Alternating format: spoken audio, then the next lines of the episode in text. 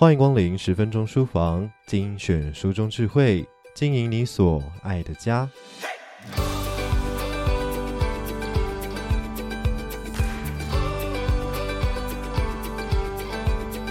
尽管现在的青少年犯罪率减少，未婚生子的比率也下降，父母花更多的时间关注孩子，并投注更多的资源在孩子身上。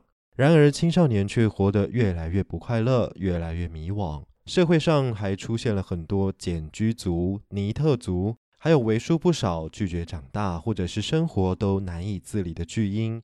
这究竟是为什么呢？美国史丹佛大学教育系教授威廉·戴蒙是人类发展学专家，他尤其重视青少年相关的主题，提出的观点深刻地影响了美国人的教养观点和教育方针。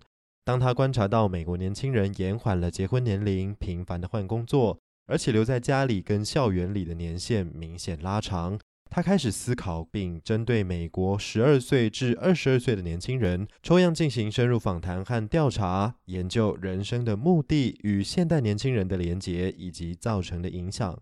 他发现，当青少年越早拥有具备社会意义的正向目的时，他会活得更愉快，行动更积极，而且与同伴的相处也更加融洽。尤其在面对挫折、创伤和逆境时，不仅解决问题的能力强，自我修复的能力也比较高哦。因此，他认为人类对于目的的追求，可以为人生赋予具体的价值，也可以为学习和工作赋予强烈的动机。他将年轻世代划出四大类型，分别是疏离者、空想者、半吊子以及有目的感的一群。威廉·戴蒙也介绍了十二位充满目的感的年轻人，看看他们如何探索与定位人生，借此归纳出十二项引领年轻人找到目的的步骤和九项帮助年轻人顺利找到目的的诀窍。他也指出，阻碍现代年轻人难以产生目的的原因，就在于社会、学校和家庭风气的短视经历文化所导致。老一辈的人总是习惯感叹一代不如一代，但是新旧世代间的差异到底在哪里呢？什么才是新时代面临的最大挑战呢？我们该如何引领青少年找到真实的自我价值，对自己产生认同感呢？威廉·戴蒙在经典畅销书《迈向目的之路》当中就指出了一个实用而明确的方向。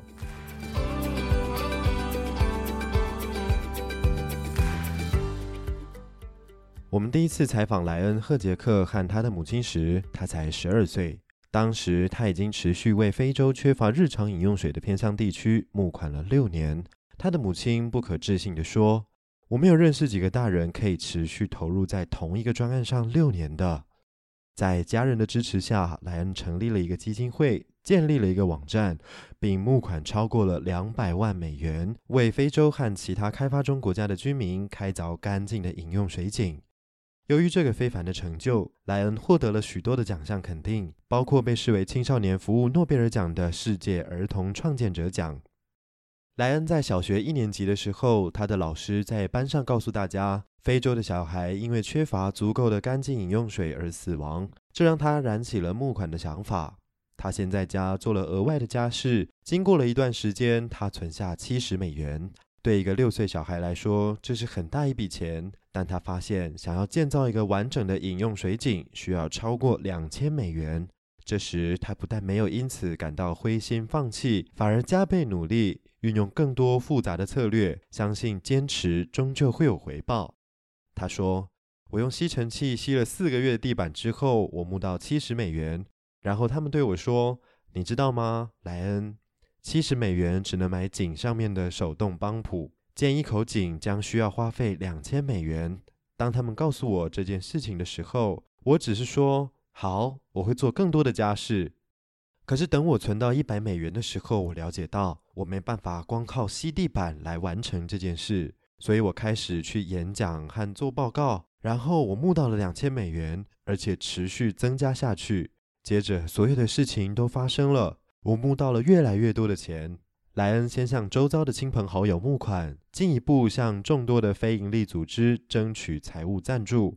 到了二零零七年，他和家人所创办的莱恩的井基金会，和其他有心人士一起努力之下，在全世界总共十四个国家，一共挖了三百一十九口的饮用水井。根据基金会的网站估计，将有接近五十万人因此而受益。在众多奖项与荣誉的光环之下，莱恩和其他高目的感的年轻人一样，对于自己的贡献抱持着务实和谦虚的态度。他决心要让世界有所不同，但是不会因此而觉得自己很独特或很优越。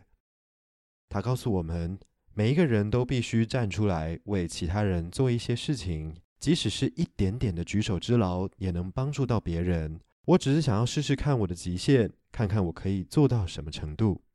这种野心、谦虚、务实的结合，是一个高目的感年轻人最明显而且令人眼睛一亮的特质。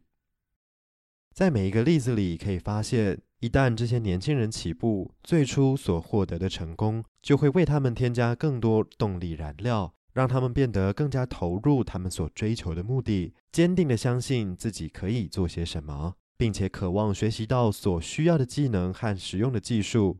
尽管学习需要时间，而且需要持续投入与努力，不错。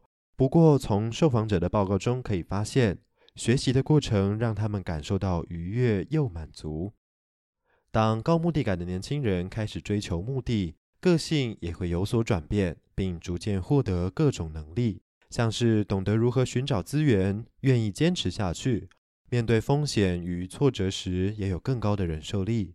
当然，这与不少成功创业家所具备的特质和能力接近。年轻人从追求目的的过程中所学到的，远远超越了在家里或者是在课堂上所学到的东西。但是，他们也需要支持。最重要的支持，首先来自于家庭。以及来自于朋友和其他人的支持。事实上，不论他们多么的勤奋或具有创意，在他们奋斗的每一个阶段，都非常依赖他人的重要协助。这些具备高目的感的年轻人虽然有决心，可是仍然没有办法自给自足，而且他们所投身的任务，以任何标准来看，都是非常艰巨的。具有高目的感的年轻人是如此热切地专注在他们的任务上。但如果因此认为他们的兴趣太过于单一化，则是不正确的。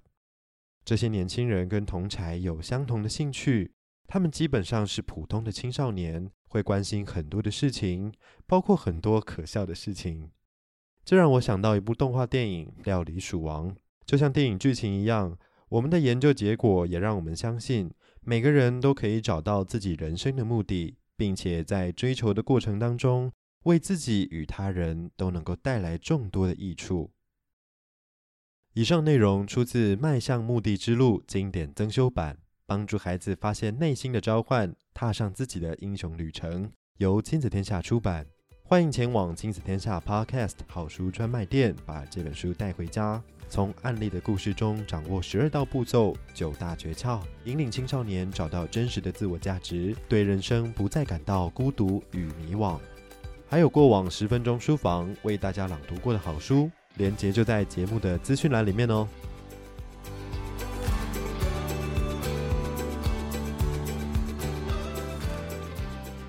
亲子天下 Podcast，周一到周六谈教育、聊生活，开启美好新关系。欢迎订阅收听 Apple Podcast 和 Spotify，给我们五星赞一下，也欢迎在许愿池留言回馈。我是说书人文贤，我们下次见。